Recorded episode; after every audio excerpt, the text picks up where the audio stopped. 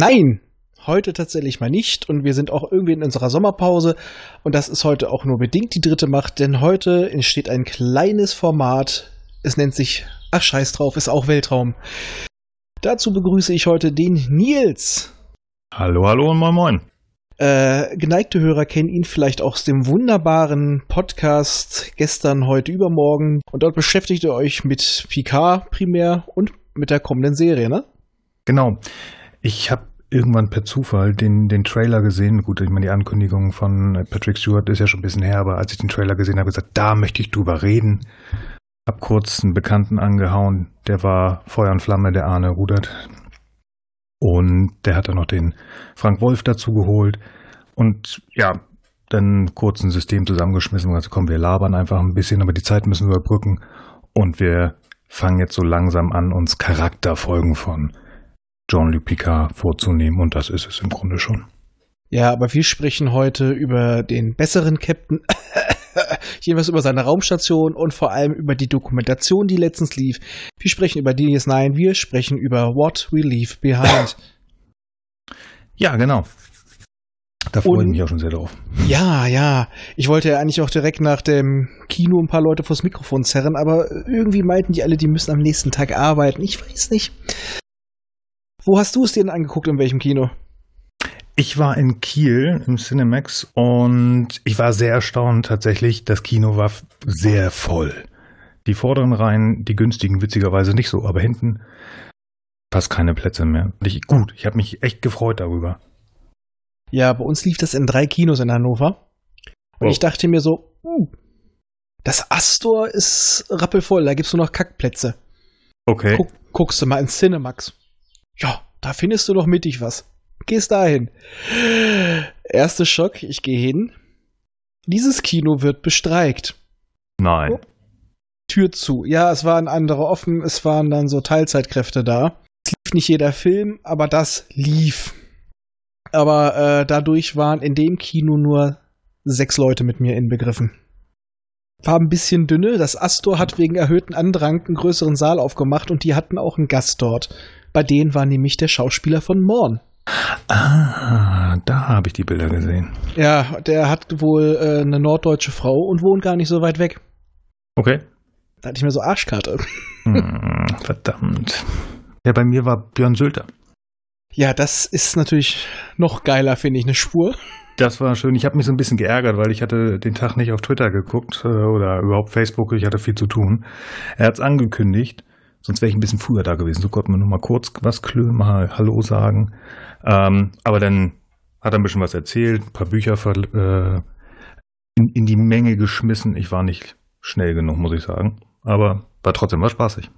Ja, glaube ich. Also so, ich habe zwar im Nachhinein noch jemand gefunden mit zum Quatschen, aber ich fand auf jeden Fall auch in meiner kleinen Menge, es war irgendwie ein sehr breites Spektrum an Alter. Ich glaube, die älteste Dame bei uns war um die 60. Mhm. Dann hatten wir noch so ein paar junge Mädels, die waren maximal Mitte 20 dabei. Ja, das hatten wir auch. Also von jung bis alt, wo ich dachte, naja, ich habe die 40 noch nicht ganz erreicht. Da habe ich noch zwei, drei Jahre. Ähm, aber naja, wirst schon der Älteste sein. Nee, hier weit gefehlt. Also wirklich, auch was du sagst, von 60 aufwärts bis ähm, da kam ähm, ein junger Kerl mit seiner Freundin und ja, Anfang 20 auch maximal. Ja, also sehr weit geschaltet ich habe auch gedacht, so, naja, nicht eher, ich werde der Älteste sein, sondern eher meine Altersklasse und vielleicht noch ein bisschen älter. Mich hat es echt positiv gewundert, dass junge Leute dabei waren, die diese Serie später für sich entdeckt waren. Also, ja. ähm, ich sag mal, das wurde ja auch tatsächlich in der Doku gesagt, das Streaming war ein echter Gewinn für die Serie. Absolut, absolut. Ich glaube, das haben aber viele der alten Serien, wenn sie denn irgendwo gestreamt werden. Aber Star Trek ist ja sowieso ein Franchise, das sich ich glaube, das ist zeitlos. Das wird es auch bleiben. Außer man macht es kaputt. Ähm, aber du hast Zugriff auf alle Serien durchgängig und diese großen Must-See-Serien, die sind ja relativ schnell durch im, im Regelfall. Du hast halt deine Staffeln mit, weiß ich nicht, was sind das, 10, 14 Folgen, eine Stunde, die sind relativ schnell durch und dann haben die Leute wieder Zeit, was zu gucken. Und diese alten Folgen, wo nicht irgendwie ständig getötet, riesen Story-Arc und nackte Menschen gezeigt werden. Das ist für den Moment, glaube ich, ganz cool, aber dann wollen die Leute wieder was anderes haben. Und das ist so gerade bei den etwas älteren Serien, ja, Fingerspitzengefühl. Das ist so ein anderes Gefühl, das diese Serien vermitteln. Ja, ich sag mal, früher konnten sich die Serien mehr Zeit lassen. Du hast auch viele Filler dazwischen, aber es ist schon was anderes, wenn du wirklich 26 Folgen pro Staffel hast, um eine Geschichte zu erzählen. Und später hatte DS9 ja auch eine fortlaufende Geschichte, mehr oder weniger. Aber, mhm. naja, es gab eine Hintergrundhandlung, die auf jeden Fall immer mitlief. Es gab Kontinuität. Genau, aber ich glaube, also am Ende natürlich, gerade wenn es in Richtung, in Richtung des Dominion-Krieges ging, ganz, ganz präzise, aber allein diese Geschichte um, um äh, Captain Cisco oder das Commander, dieses, ähm, mir fällt das deutsche Wort jetzt gerade nicht, der, ähm, der Missionary. Hilf mir mal schnell. Du meinst den Abgesandten? Der Abgesandte, das war es, richtig. Das schwingt ja immer mit. Also da ist schon so, so, so eine, eine gewisse Idee, werden sie damals schon gehabt haben. Ja, und ich muss aber auch sagen, ähm, ich fand geil die ganzen Hintergrundinfos. So ein paar Sachen, man hat ja immer schon so Sachen gehört, dass zum Beispiel der Begier-Darsteller, dass der Alexander Siddig ursprünglich mal sogar für Cisco gedacht war. Das wurde da ja indirekt nochmal angesprochen, mhm. weil es hieß, Cisco ist eigentlich zu alt und zu gestanden für ihn. Die wollten ja wirklich so einen jungen Commander, der sich noch hocharbeiten muss. Und ich äh, muss ganz ehrlich sagen, ich wusste ja nicht, dass Avery Brooks vorher schon durch eine Serie bekannt war. Das wusste ich auch nicht. Das wusste ich auch nicht. Ähm, dass da wirklich auch teilweise Schauspieler, wie ähm, auch, ähm, wie heißt sie? Entschuldigung, Terry Farrell sagte, dass sie Ehrfurcht vor ihm hatte, weil Hawk vor ihr stand. Und ich so, Hawk? Ja, Street Hawk? Also ich war kurz davor, das Handy rauszuholen. Gut, das tut man natürlich nicht, aber Hawk kannte ich nicht. Ja, ging mir auch so. Ich, ich wusste nicht, was es ist. Da kam er so, ja, mit Glatze und dann lässt sich seinen Phaser versilbern. Hä? Ja, dann. Also äh, das, da habe ich, ich habe Hausaufgaben mit nach Hause genommen, sagen wir es so. Ja. Ja, und Den, das hat ja auch sich einfach gezeigt, wo dann auch die äh, von der Regie da gesagt hat, er soll mal mit ihr reden und als er dann anfing, wirklich dann Regieanweisungen zu geben, so und so muss das laufen und hier und da, da zeigt sich auch wieder, der Mann hat Ahnung. Aber ja, er muss, aber ich glaube, gerade in die Regie, und das ist ja rausgekommen, er musste da reinwachsen. Ich glaube, ich habe deshalb so weit bin ich jetzt nicht gegangen. Ich weiß nicht, ob er bei Hawk was machen durfte. Aber er musste da reinwachsen. Das hat er auch gut gemacht. Und da muss man sagen, okay, ich muss mehr reden. Und das scheint er am Ende auch gut gemacht zu haben. Und ja, die, die Folgen, die er gemacht hat, sind ja auch super. Ich meine auch, dass er so gewisse Vorstellungen hat, die auch weitergegeben hat. So, und dann die Kamera da und da und da.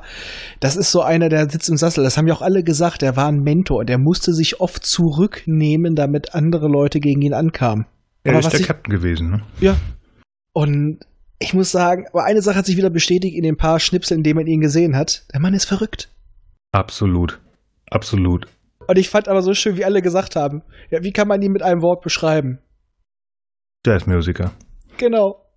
Ich, find, ich musste unwillkürlich, wenn es war ja glücklicherweise, doberweise, ich weiß es nicht, nur ein paar Schnipsel von ihm da. Aber ich musste tatsächlich an, ähm, wie heißt die Dokumentation mit Captains. William Shatner? Captains, ne? Genau. Ja, ich dachte immer, gleich singt er, gleich singt er. Ja, ja, ich auch gedacht, gleich sitzt er wieder in seinem, an seinem Klavier und dreht ab.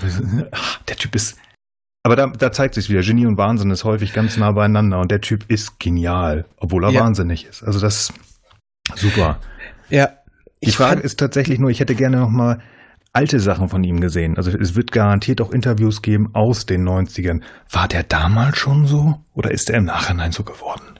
Weiß ich nicht, aber das wäre das wär mal interessant. Also wenn jemand da was hat, bitte, bitte in die Kommentare irgendwo einen Link schicken. Also ich würde es gerne sehen. Aber ich weiß nicht, ich fand ein bisschen doof, die haben mir gesagt, die haben ihn seine Haare äh, wieder aufgezwungen und den Bart abrasieren lassen, damit er schöner, braver, schwarzer ist. Also ganz ehrlich, mein erster Gedankengang wäre einfach nur gewesen, sie wollten ihn optisch von der Person Hawk abgrenzen. Das haben, das, ich meine, das war sogar Ira Stephen Burr, der es gesagt hat, dass das gemacht werden musste und dass er dann ja drei Staffeln dafür kämpfen musste, dass er wieder da zurück ging. Ja, aber ein paar Also Leute die- haben halt auch gesagt, dementsprechend, die wollten ihn in Richtung Onkel Tom bringen. Ja. Also das fand ich so ein bisschen, ja. Ich glaube, es war wirklich die Abgrenzung davon. Ja.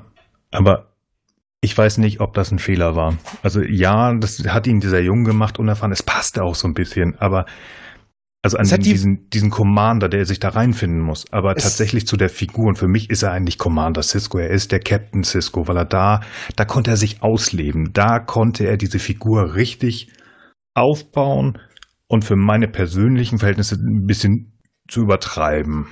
Ja, er kann, konnte halt auch, das hat auch einfach den Wandel gezeigt. Wirklich vom, ah, anfangs noch, ich bin noch nicht so im, Stuhl, ich muss mich durchboxen und ab der dritten, vierten Staffel ist er voll im Sattel. Er hat sein Schiff, er ist das, was er am besten kann. Er ist ein taktischer Offizier, er ist ein Feldoffizier und er, er präsentiert es auch einfach. Und ich muss mal sagen, das, das zeigt auch schon dann wirklich visuell den Wandel von ihm. Ja, absolut. Absolut. Ich finde auch, er hat von den Captains die größte Veränderung durchgemacht. Ja, ja, generell durften sich die Charaktere dort entwickeln. Und der Witz ist, was ich toll fand. Das habe ich letztens auch in der Aufnahme mit Gregor erzählt.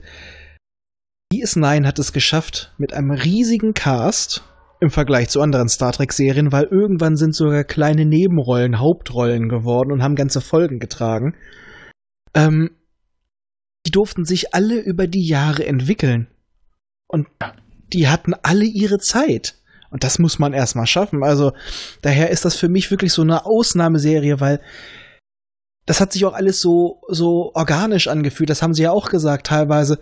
Sie haben denen das nicht aufgedrückt. Sie haben einfach gesehen, hm, das passt jetzt gerade mit den Figuren, das entwickelt sich. Das verfolgen wir weiter. Die hatten gar nicht eigentlich immer so den großen Plan. Die haben das einfach gemerkt, oh, das passt gut, das fühlt sich richtig an, wir machen das jetzt. Finde Ja. ich irgendwie gut. Also die Zügel waren natürlich da, aber sie waren lockerer. Definitiv. Und ja, du hast recht, die Figuren konnten ein bisschen freier gemacht werden, die Stories. Es hat alles so seine Vor- und Nachteile, finde ich. Also das, ähm, Ja, die Ich- Geschichte ich- vom, die Geschichte vom mittleren Kind. Es hatte Vor- und Nachteile. Ja, genau. Ähm, es ist, ich, ich, ich mag DS9 unheimlich. Ich habe gewisse, ich habe darüber nachgedacht, als du sagtest, lass uns mal ein bisschen über die Doku sprechen. Und mein größtes Problem sind tatsächlich zwei. Und das eine, oh, bitte schlagt mich nicht. Ich mag den jungen Cisco nicht, ich mag den alten lieber. Und ich mag Sie? das Ende, also den, ja, den Captain. Und ich mag unheimlich das Ende nicht von DS9. Ich finde das doof. Das kam so plötzlich. Ja, ja, ja, ja, ja, ja, ich weiß, was so- du meinst. Dieses, dieses, ach so, ja, nee. äh, Ich meine, dann steht die Gründerin da und sagt, ja gut, dann hören wir auf, ne? Krieg ich vorbei. Okay. Äh, ja, dann gehe ich mal ins Wurmloch zu den Propheten. Tschüss. Ja, also ich hätte mir wirklich gewünscht, dass die wirklich noch das nach dem Höhepunkt das noch so zwei, drei Folgen auslaufen lassen.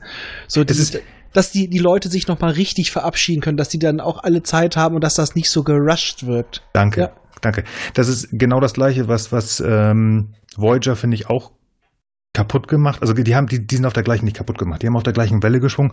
Auch die Borg haben uns geholfen, wir sind zurück. Moin. Und ich auch so, ja, okay.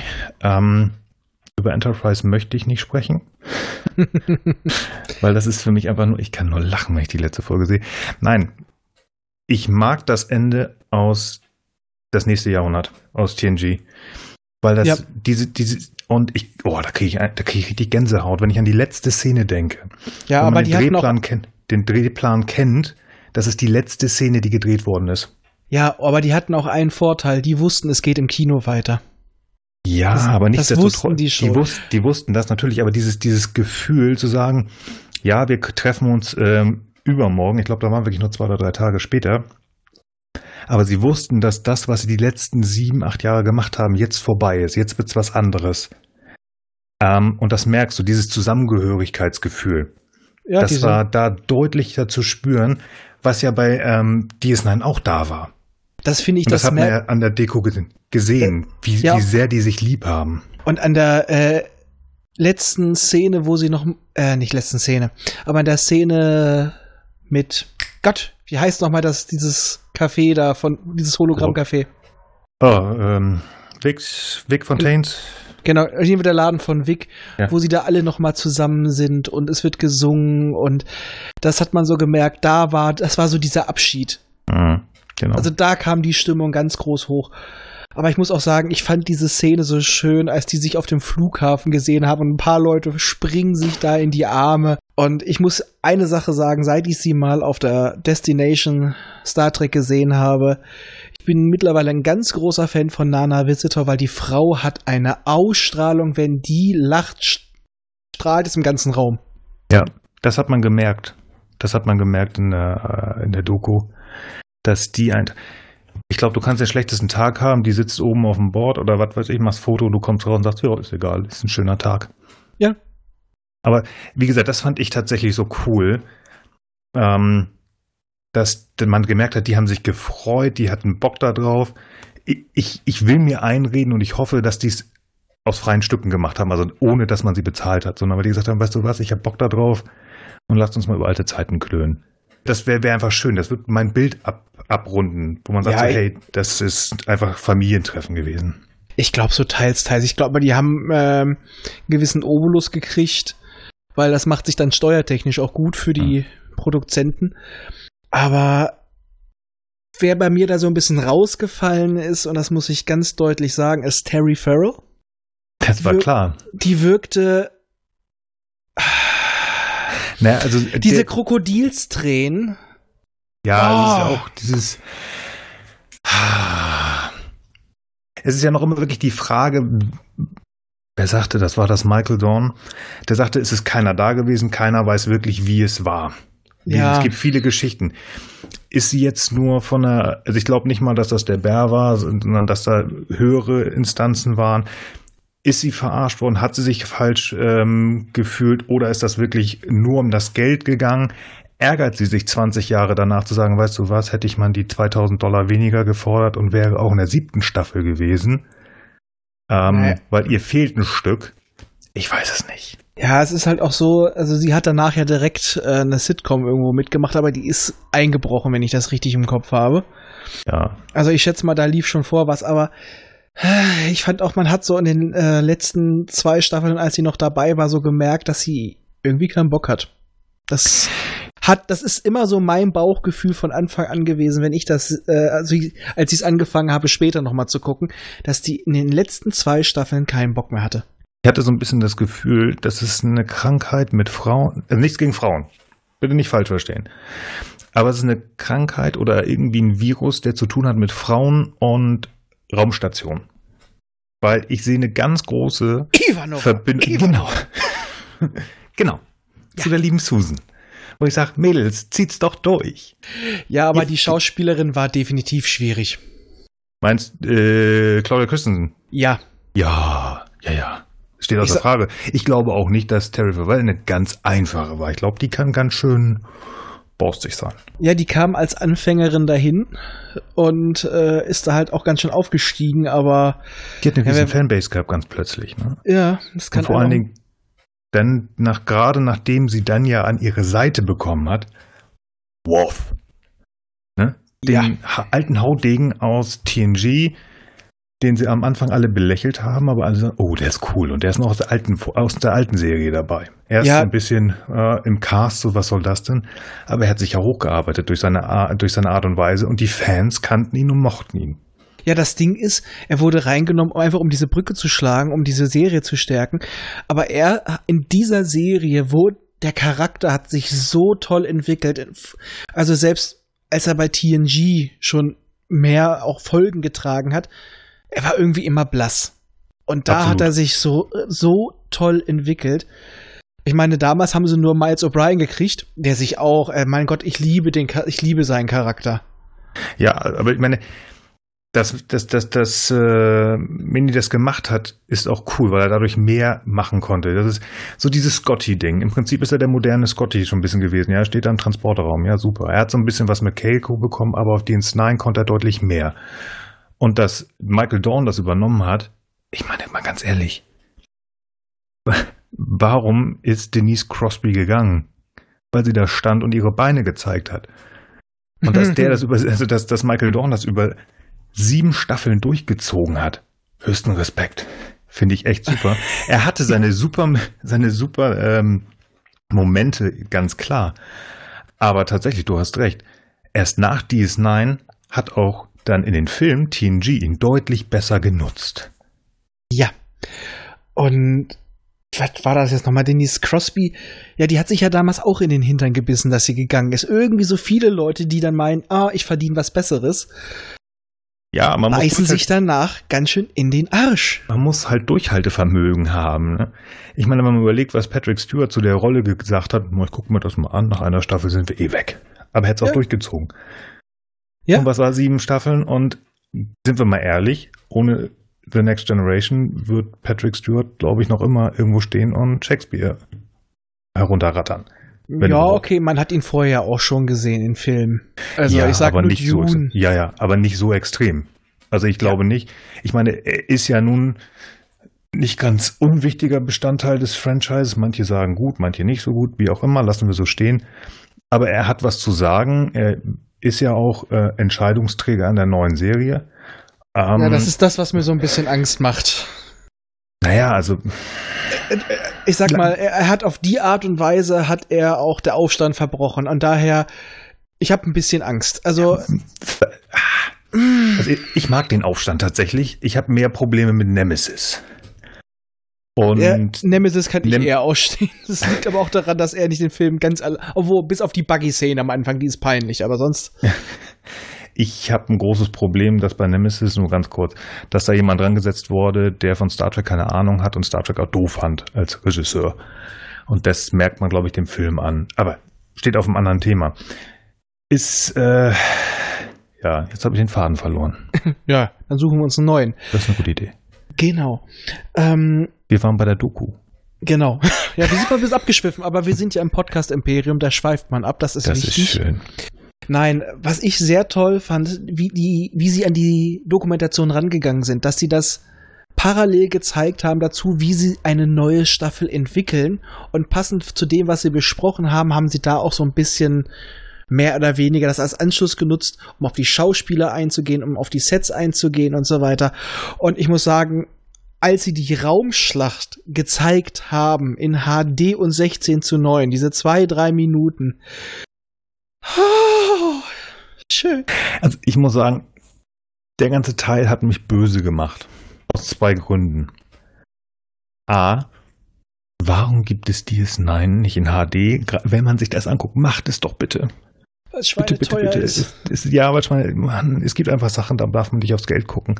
Ja. Es werden zwei bis drei bis vier verschiedene neue Serien produziert. Ihr habt das Geld, macht es doch bitte, bitte, bitte, bitte. Nein, ich habe. Und was äh, ich ganz fiese fand, Entschuldige bitte ganz kurz, was ich ganz ja, fiese fand, du hast es angesprochen.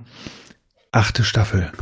Ja. Es gibt ja eine achte, neunte Buchform, aber Alter, was haben die sich einfallen lassen? Ich dachte so, bitte macht weiter. Bitte. Ja, ich habe auch gedacht, kann man jetzt am Ende, wenn die das Gespräch führen, habe ich oft ich, wusste, dass sie nicht kommen werden, aber innerlich hat man doch so einen letzten Funken gehabt. Es kommt die Ankündigung, ja, wir kommen auf Blu-ray oder ja, wir produzieren eine achte Staffel, 20 Jahre später. Ja, aber natürlich kommt sowas nicht. Nee, aber genau das fand ich, das fand ich, das, das fand ich so schön. In den Büchern gibt es ja, also da ist gar nicht so viel Zeit vergangen und sie haben das ja weitererzählt. Ja. Und, und es geht um den anderen Sohn von Cisco und so weiter. Ja, ja. Aber das, genau das, sie haben einfach einen Sprung in diese achten Staffel gemacht, 20 Jahre weiter. Oh, ich dachte nur, ja, ja, ja, ja, bitte. Ich habe mir das stundenlang, allein die, wo, wo diese fünf Verrückten in diesem Raum eingeschlossen gesperrt waren, komm, wir machen das mal. Das hätte ich mir stundenlang angucken können. Ja, der Ach, Kommentar, der Kommentar, wir arbeiten besser und schneller, wenn wir nicht bezahlt werden. das ganze Kino hat bei mir gelacht. Es war so schön. Ach, Aber war das schön. Ja, wir springen jetzt mal wieder ein bisschen durch die Zeit, weil wir wissen ja, äh, die Existenz von Cisco ist ja nicht linear, also dürfen wir das. Ich fand den Anfang so schön. Ich wusste nicht, dass Max Rodencheck, dass der so singen kann. Alter, ich, ich, Nein. ich, war, ich war begeistert, wie der Mann singen kann. Ich wusste das nicht. Nee. Also, also ich wunderbar. wusste es von das einigen Leuten, ich fand's toll. Und dann, als der Schauspieler von Garak aufgetaucht ist und ich sehe nur, wie er die Augen verzieht und ich wusste sofort, wer es ist. Ich habe den Mann ja. noch nie ohne seine Maske gesehen, aber der ist ja so herrlich in seiner Rolle drin geblieben und deswegen konnte er wahrscheinlich auch das Buch so gut schreiben. Er ist die Rolle. Er hat da so viel reingebracht. Das ich fand das so auch. toll.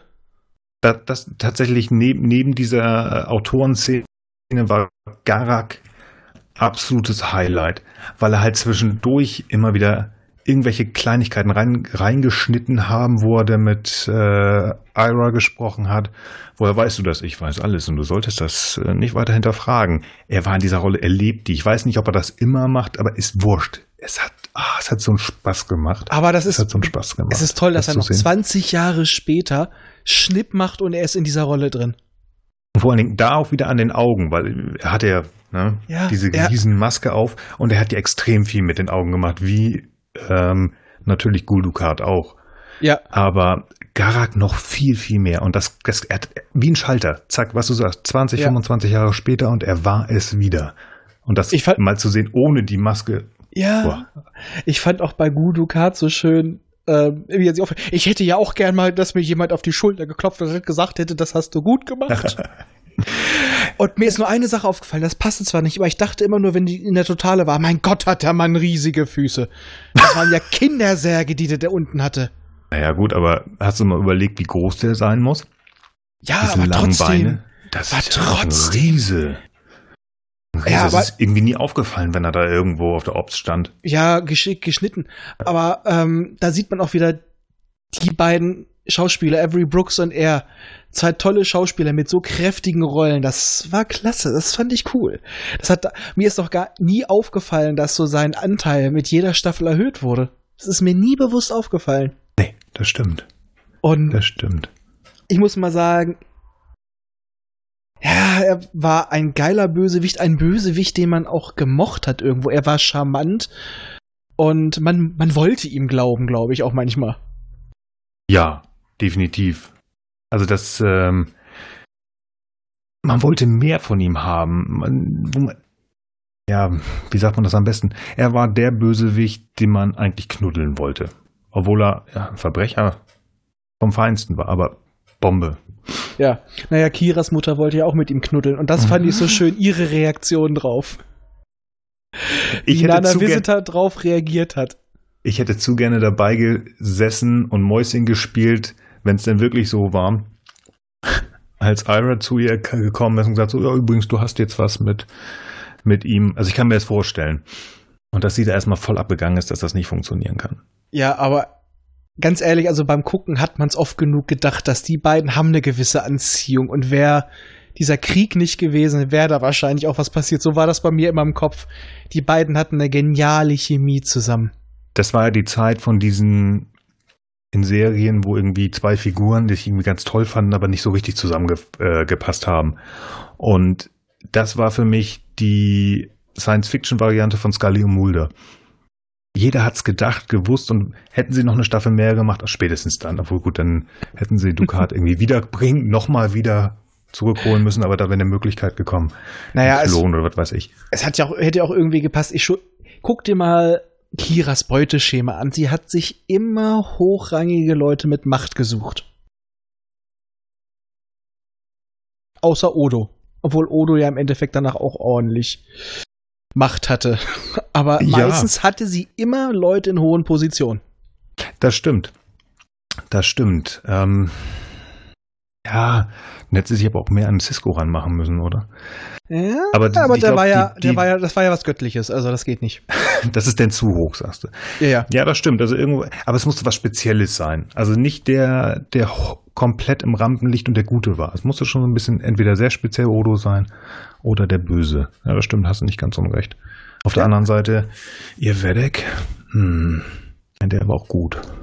Der war gut, aber der hatte ja, der höchste geistliche Führer auf Bajor, ne? Also, Ja. Nee, nee, das stimmt. ja, das war immer so ein gewisses Beuteschema bei ihr. Ja.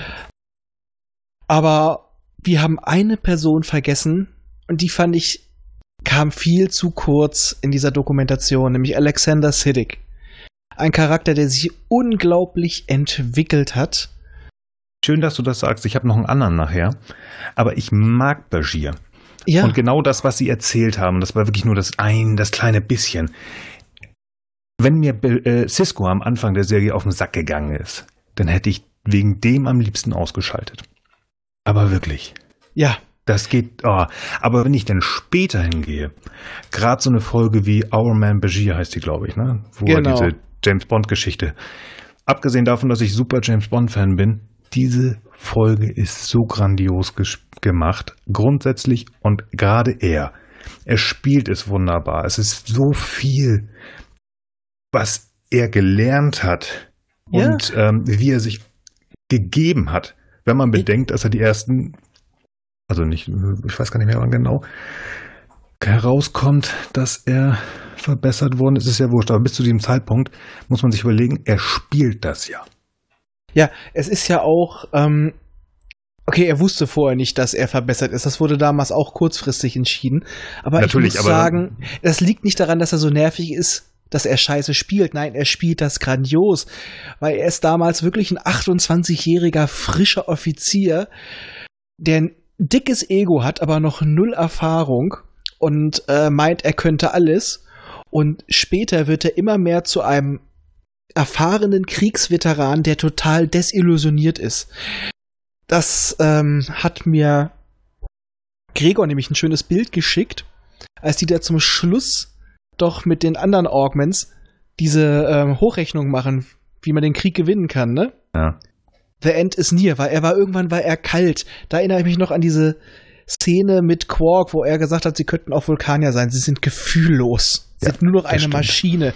Und das fand ich, er ist irgendwann immer, immer zynischer geworden und wurde dann erst später wieder rausgeholt. Und seine Freundschaft mit Miles, das, ah, das war schön. Also der durfte sich auch so schön entwickeln und natürlich äh, seine Geplänkel immer mit Garak. Und da muss ich sagen, die haben das ja in der, also der Bär hat das ja in der Doku gesagt.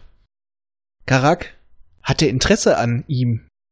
Sexuell, dachte ich so, wäre mir nicht aufgefallen. Nee. Und jetzt habe ich es mir nochmal angeguckt und habe mal wirklich drauf geachtet. So ein bisschen kann, könnte man es, wenn man möchte, herauslesen, gerade so bei ihrem ersten Kontakt, so wie er ihm auf die Schultern packt. Ich habe das vorher so interpretiert nach dem Motto, er will ihn ein bisschen, äh, dass er sich unwohl fühlt, dass er nicht weiß, wie er sich verhalten kann. Er will ihn ein bisschen quälen. Aber Definitiv. Man kann, aber man kann das auch so werten wie so ein bisschen anbahnen. Ja. Tatsächlich ich, könnte man es so nehmen. Ja, ich glaube, also ich habe es tatsächlich auch damals so nicht gesehen. Aber gut, ein junger Teenager, als man das gesehen hat. Und da achtest du da nicht drauf. Oder ich ja, zumindest nicht. Ich habe später auch noch mal geguckt, aber auch nicht gesehen. Aber nee, jetzt nee, nee. Hm, könnte ich habe auch da noch mal geguckt und ich glaube es, also aus meiner Sichtweise wäre es so. Das wäre, man hätte es auch so reinschreiben können. Ich glaube es, aber es war keine große Idee zumindest. Mal davon abgesehen, dass er es nicht hätte verkaufen können. Aber ich traue es dem Bär zu, dass er das als kleine Idee drin hatte. Traue ich traue es auch dem Schauspieler zu. Ich denke auch, dass ja. der da ganz viel drin hatte. Weil der hat da so ja. viel über Feinheiten, hat er da reingebracht, die man tatsächlich so sehen kann. Und ähm, ja, weil er hat auch Das gesagt, ist auch wieder das mit, den, das mit den Augenkontakt. Ja, ja, ja. Das ist auch mit den Augen, wie er mit ihm kommuniziert hat und nicht nur in dieser Szene, die du angesprochen hast, sondern auch später. Hm, wenn ich jetzt nochmal drüber nachdenke, ich glaube, das ist doch gar nicht so weit weg, dass er wirklich Interesse am Doktor hat. Naja, es gerade halt wenn es in die etwa in, in die Kriegszeiten geht, wie er sich auch teilweise vor ihn stellt. Doch, doch, ja. Ja, ich hab, man könnte es so werten, dass er vielleicht auch in dem Doktor das sieht, was er mal war. Oh, das, ne, das ist eine steile These. Weil, ähm, das guck dir mal Bergier an später. Bergier wird Garak immer ähnlicher, dieses zynische äh, und auch Spiontätigkeiten etc. Mhm. Also irgendwann stellt auch Bergier, der anfangs immer so die Fahne hochgehalten hat für ähm, für Ethik und so weiter, sagt auch manchmal, manchmal muss man, äh, ist er wirklich so, dass er das, das Große über die, die einzelne Situation stellt und er wird Garak immer ähnlicher und das kommt auch irgendwann mal zum Gespräch. Mhm. Ja, ne, wie war das noch? Der zukünftige Chef von Abschnitt 31? Oh ja, Abschnitt 31, ja. das hat weh getan. Ja, aber naja, trotzdem. Na gut, da gucken wir drüber weg. Ich meine, wer wirklich, ich habe auch nur per Zufall hingeguckt, Moment, ja. steht da echt Abschnitt? Ähm, aber trotzdem, also richtig, es ging ja in die Richtung und auch da, ich bin totaler Fan der Bücher. Ich habe nicht alle rumstehen, aber viele. er hat immer noch dicken Kontakt äh, in Teilen mit der Sektion. Also von daher, ja, er geht, du hast recht. Das habe ich so nie gesehen, ja, tatsächlich. Da wird, hat Garak echt massiv Eindruck äh, auf ihn, also Ja. also hat Eindruck hinterlassen, dass er in diese Richtung gegangen ist. Da habe ich nie drüber nachgedacht. Man könnte es auch so als Redcon nehmen. Das war natürlich vorher nicht so geplant, aber so im Nachhinein könnte man noch wirklich rein interpretieren, dass Garak schon geahnt hat, dass in dem mehr steckt, weil der Mann hat eine Beobachtungsgabe, die deutlich über das Normale hinausgeht. Also wer weiß. Auf jeden Fall, also ich möchte das gerne so sehen, dass Garak in, in ihm sich selber früher gesehen hat, als er angefangen hat. Ja, finde ich gut. Also ich, ich finde das so gut, dass ähm, ich das einfach jetzt in, in, in meinen persönlichen Kanon aufnehmen werde und das als meine Idee verkaufen werde. Yay! Und ich fand auch sehr schön, als man, ich muss sagen, ich habe meistens auch die, die Namen der Schauspieler nicht mehr alle parat. Äh, Shirok Lofton, genau.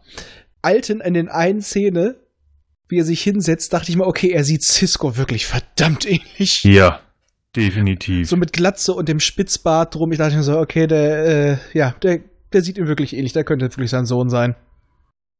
Ja. Also das hat mich, als er älter geworden ist, wirklich, das hat mich nicht gewundert, dass der gesagt hat, ja, das sind meine Söhne. Ja, Völlig bekloppt, aber ja, ja. Finde ich super. Na, der ist ja mit ihm mehr oder weniger aufgewachsen. Der hat wahrscheinlich äh, in, der, in den Drehzeiten mit Avery Brooks mehr Zeit verbracht als mit seinen Eltern. Na gut, ich meine, die Vorschriften, was Kinder am Set Der verbringen war dürfen. 15. Ja, aber ich glaube auch da bis äh, 21 so lange. Wurscht. Aber du, du hast recht. Der, der, und das hat man, glaube ich, auch an alten Fotos gesehen oder auch an dieser Party, wo sie zu Ende waren, wie dick die waren. Der war immer sehr nah an ihm, auch irgendwelchen bescheuerten Fotos oder Outtakes aus der Serie. Die waren immer zusammen. Ja, ja, also das, ähm, da, glaube ich, der größte Punkt, um zu sagen, ja, das ist eine Familie gewesen. Ja, das, aber generell, wenn du da so Sachen siehst, die schienen sich die meisten da gut dann zu verstehen. Ich muss noch einmal kurz einwerfen. Das will ich schon die ganze Zeit sagen, was hat sich mal kein passender Punkt geboten. Michael Dorn, wenn ich den jetzt sehe, denke ich an einen alten Bibliothekar. Und nicht an einen Klingon. An einen alten Bibliothekar. Oder ein Professor, so ein Geschichtsprofessor mit seinem Habitus und dieser kleinen Brille, der sieht aus wie ein Geschichtsprofessor. Oder er könnte irgendwo Okay. auf Hogwarts, äh, könnte er ähm, Muggelkunde unterrichten oder sonst was, aber Jetzt, jetzt hast du mir ein Bild in, in, in den Kopf gesetzt. Nee, er ist der, er ist der Chef von Hellboy. Da könntest du ihn gut sehen. ja. Ja, Nachdem. Papi weg ist, übernimmt er. Finde ich gut. Jetzt habe ich ein Bild im Kopf. Er hat die Oh. BPD übernommen. Das finde ich gut. Ja, das ist gut. ich muss auch noch einen Namen reinschmeißen. Welchen? Jeffrey Combs. Jo. Ich liebe Veyun. Ich liebe und hasse ihn. Ich finde ihn grandios. Aber was ich bis zur, bis zur Doku nicht wusste, das ist Brunt. Echt nicht? Das wusste, nee. Muss ich wirklich sagen, das ich, habe ich nie so genau geguckt. Ich hab's nicht gewusst. Und ich dachte nur so, wie geil. Wie geil. Das passt. Das passt. Ja, Aber der wie Mann ist verwandlungsfähig gut. der ist, der ist grandios. Ich, ich fand Beyun schon total cool. Also die, die Figur ist gut reingepackt. Aber wenn du mich fragst, ähm, also gerade bei den, ähm, bei den Ferengi, welchen Ferengi magst du? Das wäre für mich immer Rom. Ich mochte Rom. Aber dann kam nicht Q, sondern dann kam Brunt, weil ich den einfach so FCA super gespielt. Super gespielt. Und Also- ich, als er das sagte, Bombe. Ich habe mich, Ganz ich ehrlich, mich so mein- gefreut. Meine Lieblingsferengi sind ganz, ganz oben einfach The Grand Nagus. Ja, super. Und da muss ich sagen, ich habe mir nie angeguckt, wer den wirklich spielt. Und als ich das gesehen habe, dachte ich, oh mein Gott, den Mann kennst du? Dann kommt, ich muss sagen, ich liebe Quark. Weil Mhm. Quark ist ein so schön vielschichtiger Charakter, ähm, der gerade auch im Zusammenspiel natürlich mit Odo so unglaublich gut funktioniert. Und Armin Schimmerman ist ein toller Schauspieler. Definitiv, ja. und ähm, bringt viel in seine Rollen mit ein. Und der hat da auch da, der hat, hat da so schöne Sachen rausgeholt. Dieses, äh, dieser Spruch, wenn, wenn Odo geht und er sagte dann, dieser Mann liebt mich, es steht groß und breit über seinen Rücken geschrieben. Ah, Ja. Ich weiß, ich, ich, ich, ich habe manchmal das Gefühl, die haben auch ein bisschen improvisiert, weil die beiden, glaube ich, die hatten auch eine gute Chemie. Definitiv, definitiv. Ähm, ich glaube, die haben mehr als einmal die Szenen neu gemacht, weil sie irgendein am Ende wahrscheinlich auch Sachen, die definitiv dann in der Serie gelandet sind, aber total improvisiert haben. Ja, definitiv. Und, das und. Rom, ja, Rom mh, wirkte teilweise, hatte ich immer das Gefühl, die wussten nicht, was sie mit ihm machen sollten. Wer aber eine tolle Entwicklung hatte vom kleinen Nebendarsteller und ziemlicher Nervensäge, Norg, weil er hat, das fand ich so schön, Norg hat die Entwicklung beschritten, die Cisco für seinen eigenen Sohn vorgesehen hatte. Ja. Das, Das- fand ich sehr cool. Das Gerade als das erste Mal in Uniform auf die Station zurückkommt, kriegt man das ja sehr mit, ja, dass er das so eigentlich für seinen Sohn gehabt hätte. Ja, das ist so, ähm, vorher wollte er ihn von seinem Sohn fernhalten und danach ist Mhm. er eigentlich der bessere Einfluss für seinen Sohn. Ich, Ich fand, mag ich, Rom tatsächlich nur um es ganz kurz zu machen. Ich mag Rom, weil Rom das absolute Gegenteil eines Ferengis im Ferengi-System ist. und später der große Nagus, ja. Und später der große Nagus, genau. Er steht hinter seiner Mutter, die ja, ich mach Profit, ich mach Profit, ist mir egal, was ihr sagt. Er steht, Mucki, genau. Und er wird der große Nagus und schmeißt das komplette System um. Und das hat, das fand ich gut. Quark, die Sprüche viel größer, ähm, definitiv total klasse. Aber Rom, gerade auch die Entwicklung nach der Serie, ist echt sehr, sehr schön. Ja, ich muss aber Genau. sagen, für mich hat Quark etwas zusammengefasst, warum ich DS9 so liebe, weil bei TNG war immer die Föderation, sie war perfekt und auch ein bisschen überheblich. Sie guckten gerne äh, auf andere herunter, die nicht so waren wie sie, weil sie hielten sich für, für perfekt. Und diese Ge- Geschichte, wenn Nog sich das Rootbier bestellt, Hm. weil Wusste, es dass du ein das traditionelles Getränk der Föderation ist, vor allem unter den Kadetten, und Quark den Vergleich zieht, dass die Föderation wie Rootbeer ist. Ist Ekelhaft süß und prickelnd und äh. genau, und irgendwann hat sie dich einfach und hat sich, hat dich verändert. Und das ist eigentlich das, was die Föderation meistens macht. Sie drückt meistens anderen ihren Stempel auf. Und da war das, was DS9 das erste Mal gezeigt hat, nee, so klappt's nicht. Also auch dieser Arc mit dem Kreis, der äh, Gott sei Dank abgebrochen wurde, Ja. aber dass halt auch später nicht alle Bajoraner davon begeistert waren. Oh, die Föderation kommt und rettet uns. Das war Ja. halt auch mal so ein anderer Blick auf die Föderation, ein menschlicherer Blick. Das wollte ich gerade sagen. Das ist das erste Mal in DS9, dass sich jemand getraut hat, wirklich zu sagen. Und in dem Fall war es als erstes ja Quark und später Kreis und dann die Bajoraner auch immer mehr, um zu sagen, hey, die Föderation ist nicht nur eitel Sonnenschein, es ist nicht nur schön. Das, was wiederum in Discovery die Klingonen jetzt ja gerade ganz groß gesagt haben in der ersten Staffel, äh, ihr wollt nur euch expandieren. Und äh, viele Trekkies, manche Trekker stehen, oh Gott, das kann man doch nicht sagen. Doch, aber es ist ja schon gemacht worden. Braucht ihr euch nicht aufregen. Das ist schon vor 20 Jahren gesagt worden. Und das fand ich cool. Das fand ich cool. Quark hat ja nie die Hand vom Mund genommen. Der hat gesagt, was er gedacht hat. Ja, der war so ein bisschen die Stimme des Zuschauers auch ganz oft. Ja. Er hat auch manchmal so Szenen einfach nur kommentiert, weil er hinter seiner Bar stand. Er konnte es halt. Das ist ja, er er ist ja die, die, die Geinen mit riesengroßen Ohren gewesen. Oh Scheiße, ich werde jetzt nicht mehr TNG gucken können, ohne Geile mit riesen Ohren zu sehen. naja, ja, ich meine, ob nun Ohren oder Hüte, wurscht. Aber das ist ja bei Geinen genauso. Dieses grundsätzlich Barkeeper. Das ist ja bei Vic genauso. Die Leute kommen und quatschen und sind völlig entspannt. Ähm, Quark besteht drauf, er ist kein Barkeeper, er ist ein Wirt. Oh, entschuldige bitte, ja. Oh, Ich bin ihr ich, Wirt. Und ich werde einen Streifen Latinum bezahlen, wenn ich das nächste Mal ins Quarks gehe. ja, ich bitte drum. Ja, bitte. Ja, aber generell diese Le Serie lebt eigentlich von ihren Anführungsstrichen Nebencharakteren. Oh, schon, das muss ich noch mit einwerfen, weil wir gerade Quark hatten. Als René Aubergenois seine Maske abgerissen hat, hier, den Scheiß kannst du behalten. Und dann äh, erscheint das Foto, wie das Ding sagen- in seiner Bibliothek immer noch hängt in der Glasvitrine. Also wenn ich das tatsächlich mal in die Staaten fahre, ich, wei- ich muss rausfinden, wo eine gewisse Person wohnt und ich weiß, was ich klauen werde. Und ich fand Das es herrlich. so. Ich fand es so herrlich, wie René Aubergenois da anfängt schallend zu lachen. Ich finde den Mann eh total sympathisch. Ist tatsächlich meine Lieblingsfigur. Ich mag Odo.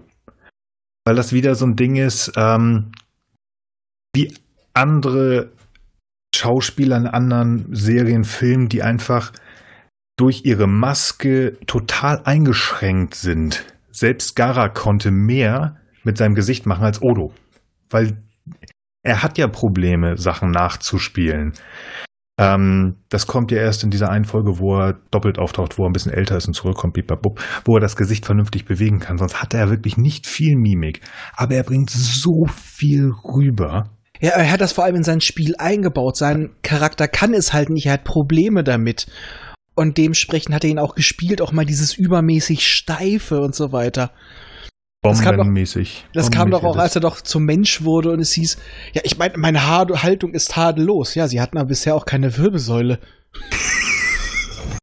und als er dann, als er dann älter ist, da auf diesen, mit dieser Zeitschleife auf dem Planeten, er bewegt sich auch viel locker, flockiger, er ist so entspannter. Ja, Ähm, aber es war eine schöne Folge, war für mich aber nicht Odo.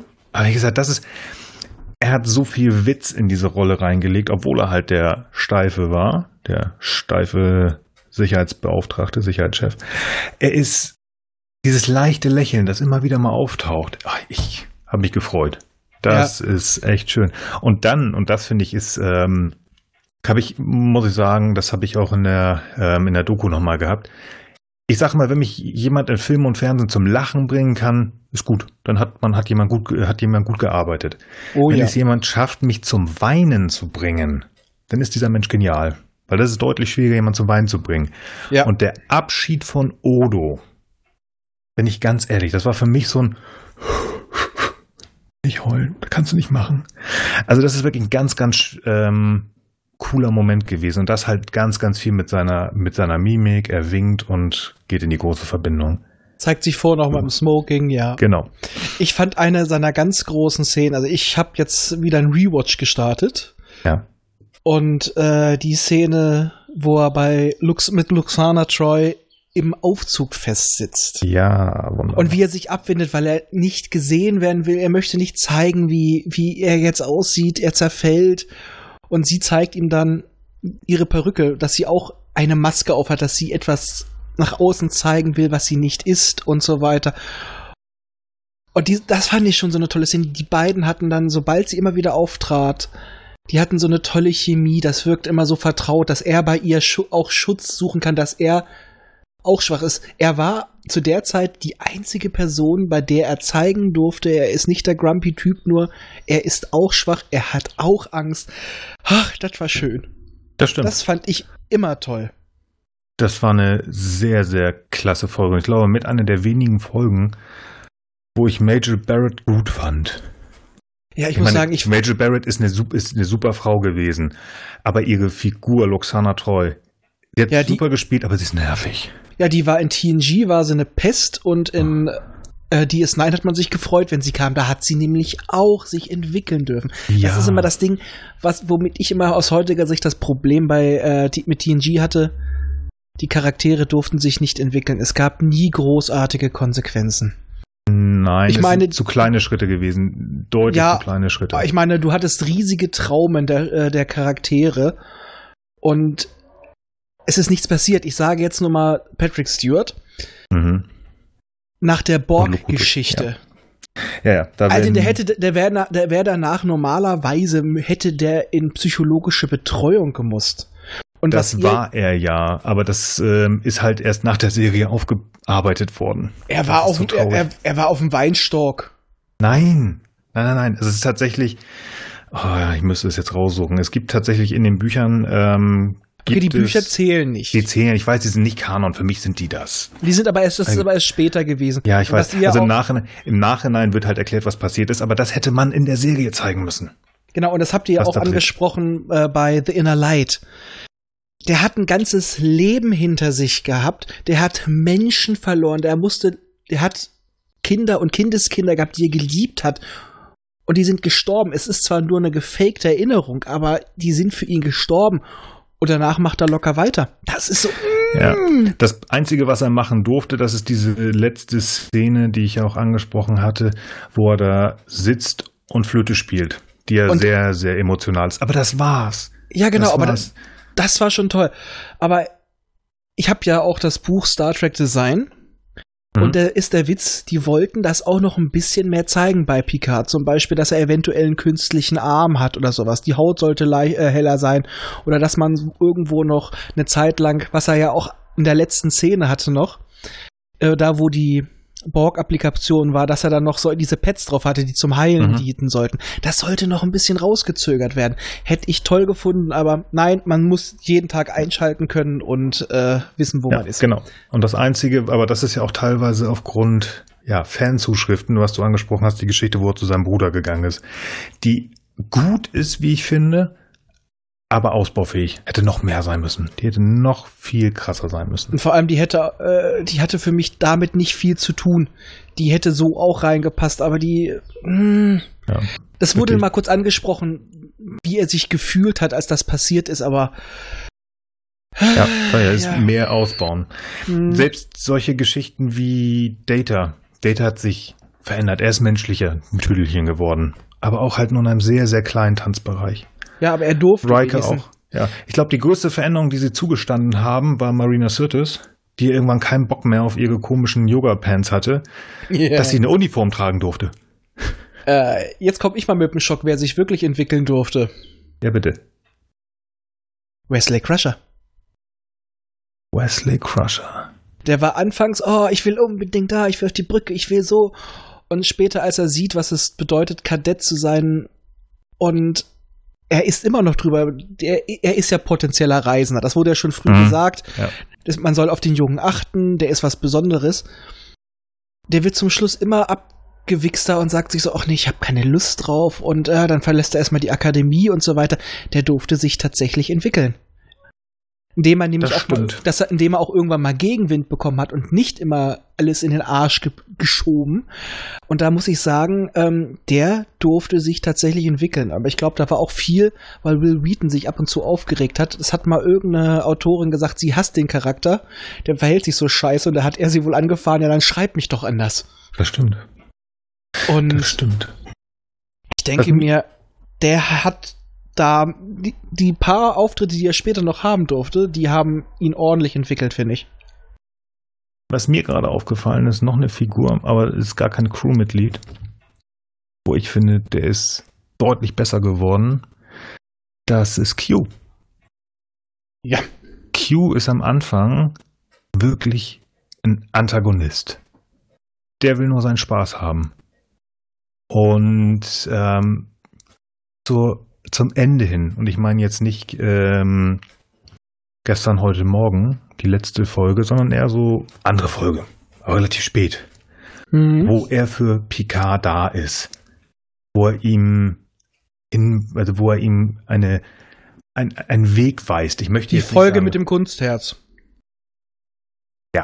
genau. Die ist es am besten. Er kann nicht aus seiner Rolle raus. Er Nein, muss ah. ihn, er muss ihn zwicken, er muss ihn ärgern.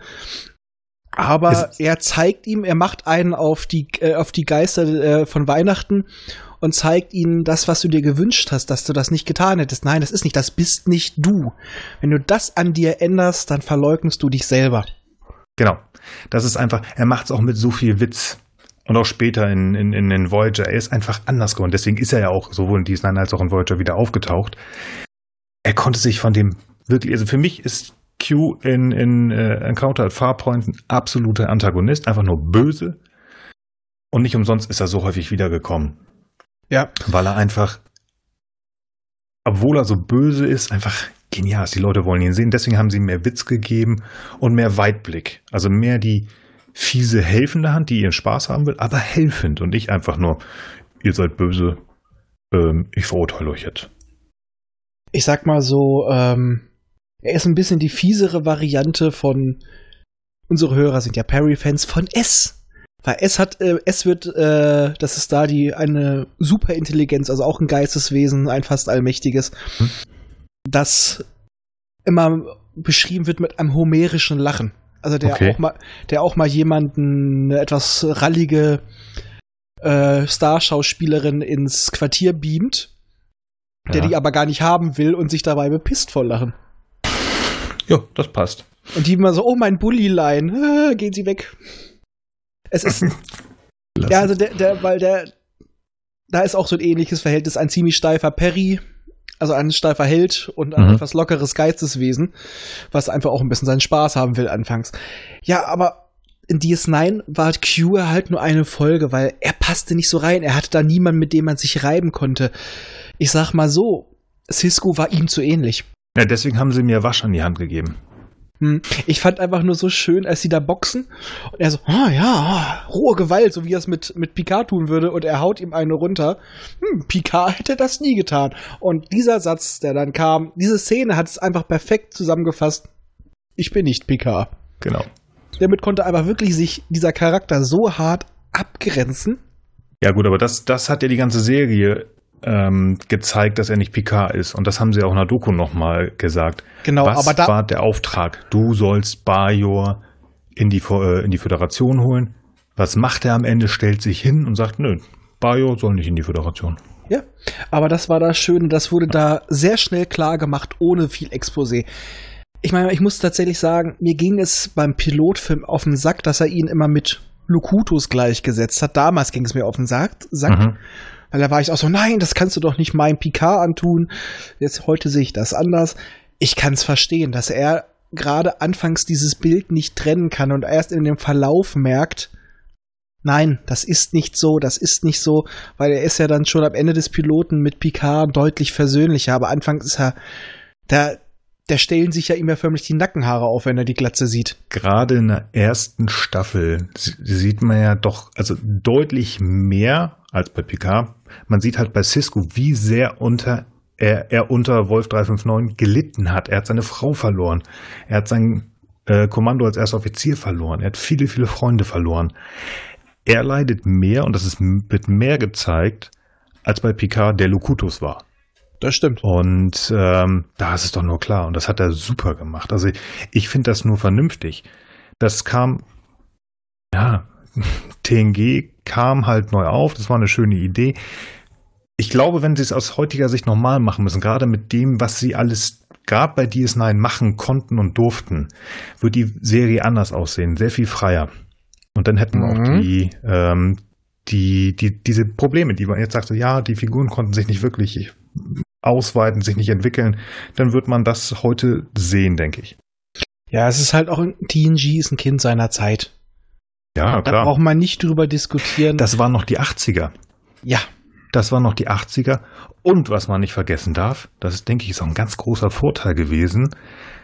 DS9 steht ganz klar am Anfang created by oder nach einer Idee von Gene Roddenberry. Bei TNG hat der ja noch mit äh, äh, Gefuscht, rumgeschrieben. sagen wir ja, ruhig er, hat- er hat gefuscht, Entschuldigung. Er hat eine coole Idee gehabt, aber das hat man auch bei Tosh schon gesehen. Nee, mach mal bitte nicht mehr so viel. Lass es, obwohl das bei der dritten Staffel Tosh. Gut, lassen wir das. Aber die haben lange gebraucht, bis in die vierte Staffel rein, um sich eigentlich so hinzuschütteln, wo man sagt, wenn das, die vierte Staffel, wenn das die erste Staffel gewesen wäre, dann wäre die siebte Staffel wahrscheinlich gut gewesen. So richtig, richtig gut. Glaube ich. Weil sie sehr lange gebraucht haben, sich loszuschütteln von dem, was äh, Roddenberry an Mitte der 80er sich ähm, überlegt hat und 87 auf die Mattscheibe gebracht hat. um jetzt mal wieder den Bogen zurück zur Dokumentation zu kriegen. Wir sind wieder ein bisschen Ein weit klein weg. bisschen schon wieder. Kleines bisschen petit. Ja.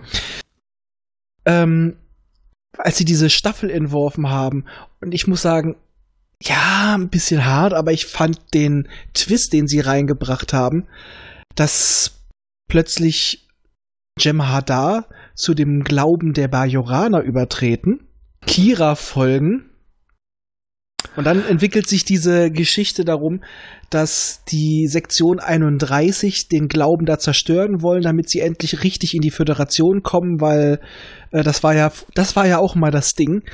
Ja, Roddenberry stand Religion nicht sehr positiv gegenüber. Das Mhm. merkt man auch deutlich, weil immer die religiösen Leute waren immer negativ dargestellt. Das war immer, das war immer veraltet, das war dumm und Mhm.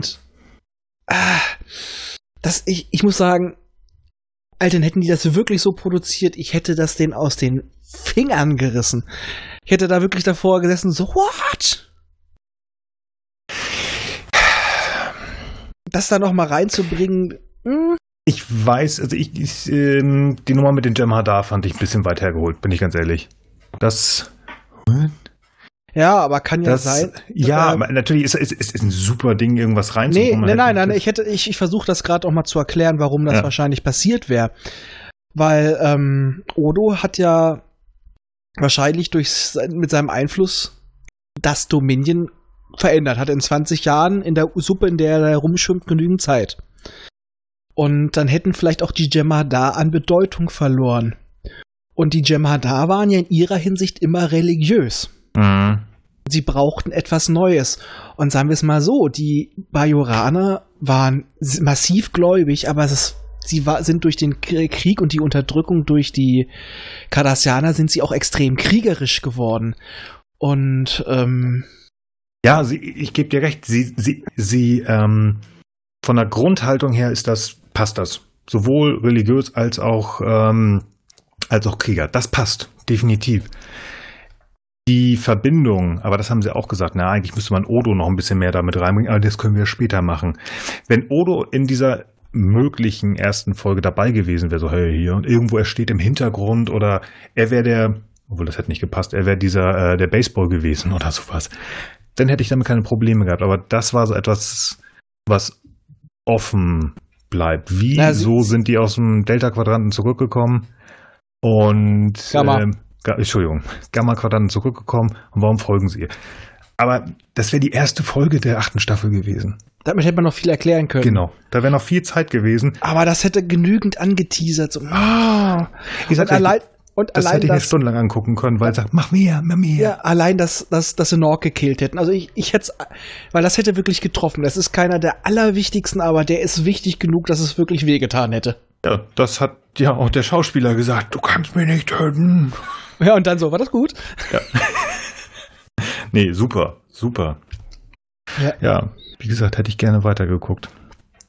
Ja, Was ich auch sehr schön fand, das war dann ja im Nachgang, dass ähm, deswegen hat es ja auch so lange gedauert, bis äh, es denn tatsächlich dazu kam, dass wir es gucken durften, dass sie halt das HD erweitert haben. Dass es halt nicht nur die zwei, drei Minuten die Schlacht waren, sondern dass sie es irgendwann auf diese 22, 23 Minuten ausgeweitet haben. genau Und fast- 20 Minuten. Genau 20 Minuten. Ganz, ganz viele, fast alle der, der alten ähm, Szenen in HD gemacht zu haben. Und das war so schön zu sehen. Ja, ich fand aber ganz cool, dass sie wirklich gesagt haben, ja, ihr müsst dafür nicht zahlen, dass ihr die Bänder nutzt. Äh, ihr müsst nur den Transport und das Scannen natürlich selber bezahlen. Das, also das hat mich bei CBS wirklich gewundert. Ja, Aber auf der anderen Seite, ich glaube, wenn die sagen würden, ist, sie haben dadurch ja keinen kein, kein Verlust. Deswegen haben sie gesagt, machen sie das. und sie halten sich damit auch was offen. Ja. Dafür bezahlen jetzt andere und dann können sie mal wieder abchecken, oh, vielleicht finden sich ja doch genug Leute. Und wie gesagt, sie können es so antesten, ohne dass sie überhaupt einen Pfennig Geld dafür ausgeben müssen. Das ist, also ein besseres ähm, Test-Viewing kannst du nicht machen. Die müssen doch jetzt nur gucken, wie viele Leute weltweit ins Kino gegangen sind. Ja, an aber einem sagen, Tag. trotzdem wird Schweine teuer. Aber worauf ich ja hoffe, ähm, okay, da haben sie ja natürlich auch viel per Hand gemacht, also wirklich das Color Grading danach, alles per Hand. Aber es gibt doch jetzt diese KI, die sogar aus äh, echt schlechtem VHS-Material das hochrechnet. Ja, Dann wäre es zwar immer noch 4 zu 3, aber es wäre HD und diese KI macht das mittlerweile richtig gut. Und damit könnte man das mit einem erschwinglichen Preis schaffen. Es wäre immer noch 4 zu 3, aber es wäre HD. ganz ehrlich, ich mache meinen Rewatch vom Babylon 5, schöne Grüße an den Grauen Rat, ähm, mache ich in 4 zu 3. Also ich schalte da nichts um oder wie auch immer. Ich habe es mir auf dem Fernseher so gebaut, so wie es früher war. Ich wollte nichts abgeschnitten oder was weiß ich. Das ist so. Ich, aber wir sind damit groß geworden. Also ich brauche jetzt nicht 16 zu 9. Ich gucke mir das an, wie es damals war. Meine Güte, habe ich halt Balken an der Seite. Ist doch wurscht. Ja, allerdings ist es da, da geht das 16 zu 9. Wenn du sowas guckst wie die 16 zu 9 Variante von Buffy, da stehen Leute noch außen halb im Bild drin, da stehen Requisiten, also Leute, die reingelaufen kommen, die stehen da schon halb drin, die siehst du für ein paar Sekunden. Es ist grausam. Aber das wurde schon passend gedreht und ich fand den Typen beeindruckend, der dann aus dem Kopf gesagt hat, nee, das war mehr grau, weniger rosa, der die Sets Ja, gemacht hat. Stimmt. der hat das fertige Material nie gesehen und hat aber gesagt, ja, so habe ich mir das vorgestellt. Da War das der so, Setbau Alter, oder war das der, der Director of Photography? Ich glaube? Director of Photography. Ja, genau. Alter, dieser Mann da ist genial. Da sieht man aber auch, wie viel Liebe drin steckt. Und das sieht man auch bei diesem Projekt. Sonst hätten die das nicht auf sich genommen, wenn dir das nicht ihr Herzensprojekt gewesen war. Also genau, und glaube, das hat man da durchgängig gemerkt, dass die echt daran hängen. Und das ja. hast du ja ganz am Anfang gesagt. Es waren ja auch Aufnahmen von den Schauspielern auf den Cons. Und gerade, hast du es gesagt, Nana Visitor, wie sie da steht und wie die Bock hat und die Leute feiert. Ähm, jetzt gerade auch in Düsseldorf habe ich Fotos gesehen von Jonathan Frakes. Der steht auf der Bühne, Nana Visitor, die haben Bock darauf, die leben das noch. Das ist unglaublich und das merkt man gerade auch hier in der Doku, hat man das angemerkt. Die haben da sieben, acht Jahre Spaß dran gehabt und ja sind gerne wieder zurückgekommen. Die hatten, die, die sind mit positiven Erinnerungen daraus gegangen. Ja, genau. Und das ist schön. Da, äh, ja, man hofft ja immer, dass die Leute da genauso Spaß dran haben. Für die meisten ist es nur ein Job. Aber trotzdem, äh, das sind vielleicht keine Trekkies, aber die hatten Spaß bei ihrer Arbeit und ich finde, sowas merkt man Leuten auch an. Dann kann auch die Drehbücher ein bisschen miese sein. Wenn die Chemie gut ist und die Leute Spaß drauf hatten, wertet das eine Folge immer auf, weil man, man, man sieht es einfach. Du gehst anders ran, wenn du Spaß daran hast. Definitiv. Das, das weiß man doch selber. Wenn du irgendwie Spaß an deinem Job hast, gehst du viel anders daran, als wenn du sagst, ich muss auf, ich muss auf Job heute. Ich ja, richtig. Büro. Das ist doch was ganz anderes, als wenn du sagst, hey, geil, ich kann heute wieder das und das machen. Für die ist das, ist, ist das die normale Arbeit. Und wenn du da eine ja. geile Rolle hast, die du gerne spielst, nicht, also ganz ehrlich, natürlich müssen die Geld verdienen. Aber wenn du keine Lust auf irgendwas hast, dann steigst du doch nach zwei, drei Jahren aus, weil du irgendwann sagst, ich kann das nicht mehr. Ich kann das äh, nicht mehr. Ja, vor allem, das sind ja auch Arbeitszeiten, die die da haben. Das ist kein acht Stunden Tag. Nee, was sagte sie hier, die, die Regieassistentin? Durchschnittlich 16, 14 bis 16 Stunden, ne? Ja. Boah. Krass. Und wenn du dann solche Leute hast wie Michael Dorn, die da in der Maske sitzen ewig. Und schon, das war auch so eine schöne Szene, wie sie dann äh, die Folge gebracht haben, wo sie doch diese Spezialeinheit von den Klingonen da mehr oder weniger diese Weihe unterwandern wollen. Mhm. Und alle dann in der Maske sahen und Michael Dorn sich diebisch gefreut hat, wie, wie die alle gejammert haben, die vor, ja. er sitzt stundenlang drin, eine kommt letztlich fünf Minuten pudern. Genau, gerade Colmeni. Genau, wie der da nur am Jammern war, oh, ich kann meine Augen nicht schließen, ich kann meine Augen nicht schließen, sie kleben zu auf das ist wieder so eine Szene gewesen, wo du sagst, oh Mann, da, da hätte man ein Mäuschen sein müssen. Das, ja. Oh, ich kann mir das aber auch wirklich gut vorstellen, weil das einfach zu Mini passt. Ja, ja und ich, so kann mir, ich kann mir so richtig vorstellen, wie Michael Dorn so ganz mit einem so leicht suffisanten Grinsen nebenan auf seinem Stuhl sitzt. ja, absolut. Absolut. Ja, ah, geil. Oh, schön. Und ich, und ich, hatte dabei irgendwie immer die ganze Zeit, das war ein bisschen unpassend, aber ich hatte immer äh, die Alk aus Stargate immer im Kopf dabei wieder nur sagt, in der Tat. oh, wunderbar. Schön, ja. Ich weiß nicht, das war irgendwie in meinem Kopf, aber ja, ja, ich cool. fand's schön. Ja, also ich muss einfach sagen, ich hatte bei dieser Dokumentation unglaublich viel Spaß, weil man hatte was zu lachen, es gab interessante Punkte und für mich das brutalste war ja einfach in den Endcredits, wo Bear mhm. und Visitor da die ganze Zeit stehen und sich unterhalten und an sich nur beschwert, wieso ist das nicht drin, wieso ist das nicht drin, wieso ist das nicht drin. Ja, das wäre wär das hier acht Stunden lang geworden. Ja, und wo wäre das Als Problem das was gewesen? Schlechtes. Ja, genau, das habe ich auch gedacht. Wobei ich tatsächlich ähm, bei ähm, im fahlen Mondlicht, da gebe ich, da gebe ich recht. The Pale Moonlight, das hat für mich gefehlt. Die hat ein bisschen, also die hätte man eigentlich reinmachen müssen, und zwar nur aus einem Grund, das ist im Franchise die zweitbeste Folge. Ja. Obwohl, Aber ich muss sagen, auch eine meiner Lieblings-DS9-Folgen, und die steht für mich eigentlich fast gleichwertig mit In a Pale Moonlight, ist It's Only a Paper Moon. Ja. Finde ich eine ganz tolle Folge, weil diese, was ich ja schon gesagt habe, was mir bei TNG gefehlt hat, die Folgen von etwas, von solchen Traumata, ja. Die werden dort so genial gezeigt. Ich meine, in der Folge vorher schon, als Nog sein Bein verliert, wie der, der schreit und wie er dann damit fertig werden muss und er sein, sein, sein, nachgewachsen, also sein künstlich nachgezüchtetes Bein nicht akzeptieren kann. Und das ist so eine tolle Charakterepisode, also die einfach mal wieder wenig Geld gekostet hat, aber so mhm. unglaublich stark war. Definitiv. Und ja eigentlich nur von Nork und Vic getragen wurde. Ich glaube, sieht man überhaupt noch außer Nicole de Boer noch irgendjemanden? Also äh, ja, man sieht alle noch mal, aber nur kurz, ne? Nur kurz. Und äh, ich finde das toll und der Die ist- Charakter die ist- von Vic, der ist dort toll. Ich, dieser Satz, wie ging er noch mal?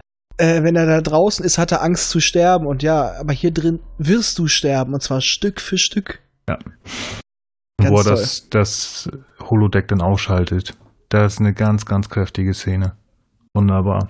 Ja, Aber es sind so viele schöne Folgen. Ich gebe da recht. Es wäre nicht schlimm gewesen, acht Stunden da zu sitzen, aber. Oh. aber hat ja gesagt, das ist dann alles im Zusatzmaterial und seit ein, zwei Tagen, okay, ich wusste es ein bisschen früher, im August kommt's. Mhm. Und ich werde mir diese Blu-ray auch sowas von kaufen. Und ich hoffe da auf den, auf den digitalen Content. Aber ja, ich gebe dir da recht. Ja, also digitaler Content immer schön, aber es gibt Sachen, die muss ich besitzen. Und ich, ich habe schon überlegt, eine zweite und die gleich jemand unterzuschieben. Äh, ich habe schon andere Leute von DS9 überzeugt. Ich habe damals äh, meine frühere Verlobte habe ich mit DS9 von Star Trek überzeugt. Die hat Das nicht irgendwann angefangen, ohne mich zu gucken. Super. Alles Aber- richtig gemacht. Aber primär wegen Odo und Kira. Hm. Dann komme ich nach Hause. Wieso guckst du schon? Musste. Ah, okay. Alles klar, verstanden. Eine Frage habe ich tatsächlich noch. Ja. Weil Welche ich mich denn? im Nachhinein geärgert habe, dass ich es nicht gemacht habe, dass ich das nicht unterstützt habe. Ist bei dir jemand aufgestanden? Nein. Nein. Schade bei uns auch nicht. Ich habe mich so geärgert, ich meine, Mann, warum bist du so geizig? Hättest du mal damals was gemacht. Ja, ich Aber- wusste es leider nicht. Es ist vollkommen an mir vorbeigegangen. Ich habe das irgendwo mal mitbekommen, so ganz kurz und wie das dann so ist. Ne? Nicht daran gedacht, nicht sofort gemacht, kein Post-it gemacht, dann ist wieder vergessen. Und plötzlich sind irgendwie drei, vier Jahre vergangen. Ähm, schade. Ich muss mal Falls, den. da, Hm? falls irgendjemand da draußen ist, der unterstützt hat, mein persönlichen Dank, vielen Dank, weil das war eine geile Doku. Dann kann ich das gleich an jemanden weiterleiten. Ich wollte nämlich sagen, ich werde jemanden fragen, den Michael, den Nerdpunk, den hast du vielleicht auch schon mal beim Grauen Rat mal gehört. Ja. Ähm, der hat unterstützt. Vielen Dank, Michael. Genau, vielen Dank. Auch wenn du Saarländer bist und mich in in unserer Jubiläumsfolge gezwungen hast, einen saarländischen Text vorzulesen. Ich fühle mich immer noch schmutzig. Es hilft auch nicht, dass ich jeden Tag meine, meine Zunge mit Kernseife abbrubbel, aber ah, Dat Mut, dat Mut. Ja. Norden. genau da, wo man noch ordentlich spricht. Ja. Behauptet man. Ich behaupte das und damit gebe ich mir selber recht. Also, Ja gut. Da, dem ist nichts mehr zuzufügen. genau. Und von daher, wir haben jetzt viel äh, erzählt und auch unterschiedliches und nicht immer zur Doku, was aber auch daran liegt, die Doku regt eigentlich nur dara extrem dazu an, wieder in Erinnerung zu schwelgen und das haben wir jetzt getan. Und das hat Und- Spaß gemacht. Ja, und man könnte noch stundenlang reden, aber ich weiß, unser Nils muss gleich noch was anderes aufnehmen und ich habe Genau. auch noch was zu tun. Und als kleiner Teaser, den Nils wird man in Zukunft auch in einem anderen kleinen Projekt mit mir hören. Da freue ich mich sehr drüber. Ich mich erst. Oh ja, und wir werden dann in absehbarer Zeit genaueres erzählen. Und ich freue mich gerade, hier läuft gerade im Hintergrund äh, ein bisschen Anführungsstrichen Teaser-Material dazu, dass ja noch bald der dritte Bill und Ted kommt. Hm. Okay. Oh, du hast schön. Das ist schön. Das kann ich Ja, mal ja. wieder gucken. Ja. Ja, ich muss mich jetzt mal wieder ein bisschen um Captain Pickard, äh, Picard kümmern. Pickard, ja. Pickard. John Luke Pickard. Wie auch, wie auch immer. Der ist, wird jetzt gleich ein bisschen besprochen. Genau, okay. Wir wünschen euch viel Spaß. Äh, hoffentlich hattet ihr nichts dagegen, dass wir mal so ein bisschen außerhalb des Franchise gesprochen haben. Aber ich habe schon gemerkt, viele Perry-Fans sind tolerant und mögen auch andere Science-Fiction. Also habt Spaß, macht's gut. Tschüss. Bis dann. Tschüss.